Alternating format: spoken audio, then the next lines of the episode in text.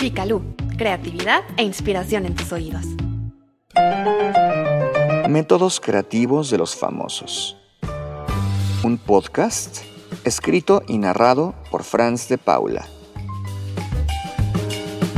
En este episodio les compartiré algunos secretos creativos de artistas famosos, como Salvador Dalí y Joan Miró, entre otros, además de varias curiosidades y excentricidades sobre el mundo del arte que quizá los inspiren a transformar sus obsesiones a través de la creatividad.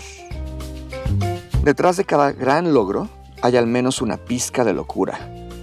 Es como si el cerebro de una persona creativa tuviera un cableado diferente del estándar y esto la condujera a tener un comportamiento poco convencional. No es necesario ser excéntrico para ser creativo o artista, pero ciertamente ayuda. En nuestra sociedad, los visionarios en la ciencia o la tecnología casi siempre son calificados de excéntricos, si no es que de locos. Ahí está la imagen de Einstein sacando la lengua como ejemplo del estereotipo del científico loco. Y lo mismo sucede con muchas figuras del arte, que a menudo son juzgadas no por sus méritos creativos, sino por la percepción que se tiene de su personalidad. Tal pareciera que mientras más extraño sea el artista, más valiosa o apreciada será su obra. Pero, en realidad, este efecto de excentricidad tampoco es gratuito. Algunos artistas se inspiran en sus compulsiones y obsesiones que, más que afectarlos, los impulsan a trabajar más duro a perfeccionar su técnica. Los obsesivos. La artista japonesa Yayoi Kusama, por ejemplo, se forjó una exitosa carrera a partir de su obsesión por los patrones y por pintar puntitos en todos lados. Otro ejemplo de obsesión creativa es la del brillante cineasta neoyorquino Stanley Kubrick, por su fijación con la simetría, elemento recurrente en gran parte de su obra, y por su perfeccionismo, que lo hacía repetir una misma escena decenas de veces. Muchos creadores o artistas son adictos a esa excelencia, lo cual complica la convivencia o la colaboración con ellos, pues sus ansias de que todo resulte como ellos quieren son voraces y pueden ser asfixiantes. Un ejemplo de ello es Steve Jobs, el fundador de Apple, que, estando enfermo, se negó a ocupar una máscara de oxígeno simplemente porque no le gustaba su diseño. Esta premisa de su compromiso con la excelsitud impulsa a muchos a recurrir a lo que sea con tal de estar a la altura de su arte. Cuentan que el formidable novelista francés Honor de Balzac bebía hasta 50 tazas de café al día y apenas dormía con tal de escribir durante la mayor cantidad de tiempo posible, a veces incluso durante 15 horas seguidas. Locura y suicidio. El pacto extremo, entregado y pasional con su trabajo, convierte a este tipo de artistas en quienes son, talentosos individuos poseídos por una idea, o locos y excéntricos a los ojos del mundo. Eso no significa necesariamente que estén locos en el sentido clínico, que estén desconectados de la realidad o que sean un peligro para ellos mismos o para los demás. Sin embargo, este anhelo descarnado es un gaje del oficio.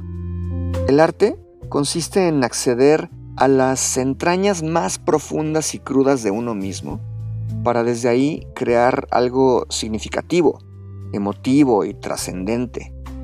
Implica sumergirse en un amplio rango de emociones, incluyendo sus extremos. Quizá más que en cualquier otra profesión, el acto creativo acerque a los artistas a sus demonios personales. Estudios científicos serios han encontrado que los artistas en general tienen una mayor probabilidad de padecer trastorno bipolar, pero los escritores lo tienen aún más difícil, pues además son proclives a considerar el suicidio. Horacio Quiroga, John Kennedy Toole, Yukio Mishima, Emilio Salgari, Sylvia Plath, David Foster Wallace, Virginia Woolf, Hunter S. Thompson y Ernest Hemingway son algunos hombres y mujeres de letras que decidieron irse por mano propia.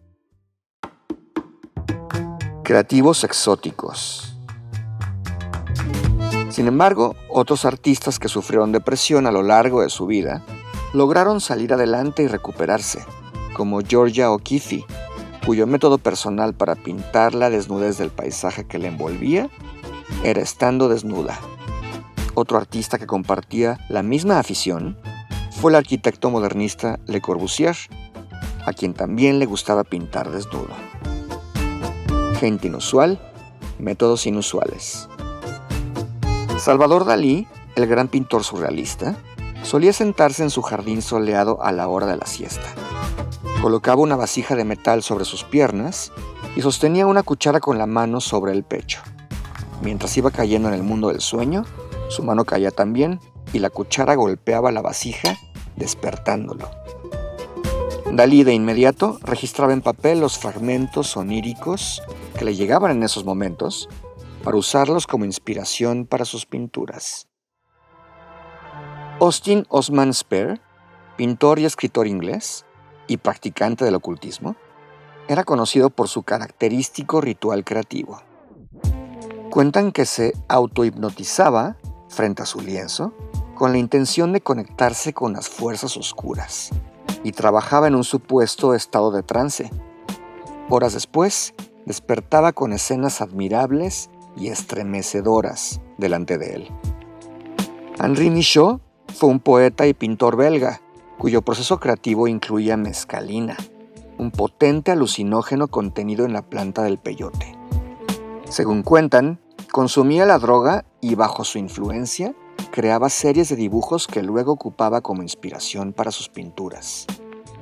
Por su parte, el prolífico pintor Francis Bacon produjo 584 pinturas y alrededor de 600 dibujos. Se levantaba temprano y pintaba durante varias horas al día.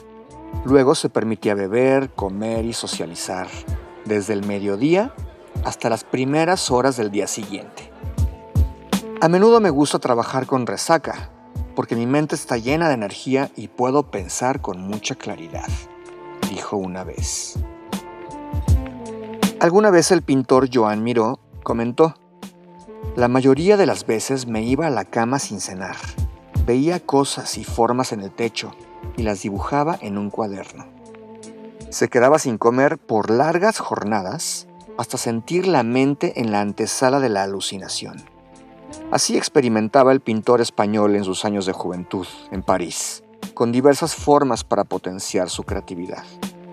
Y, de paso, se ahorraba un dinerito, que nunca viene mal, sobre todo a un artista. A cada quien lo que mejor le funcione, sin duda alguna. Entonces, básicamente, si eres un artista, vale la pena estar loco.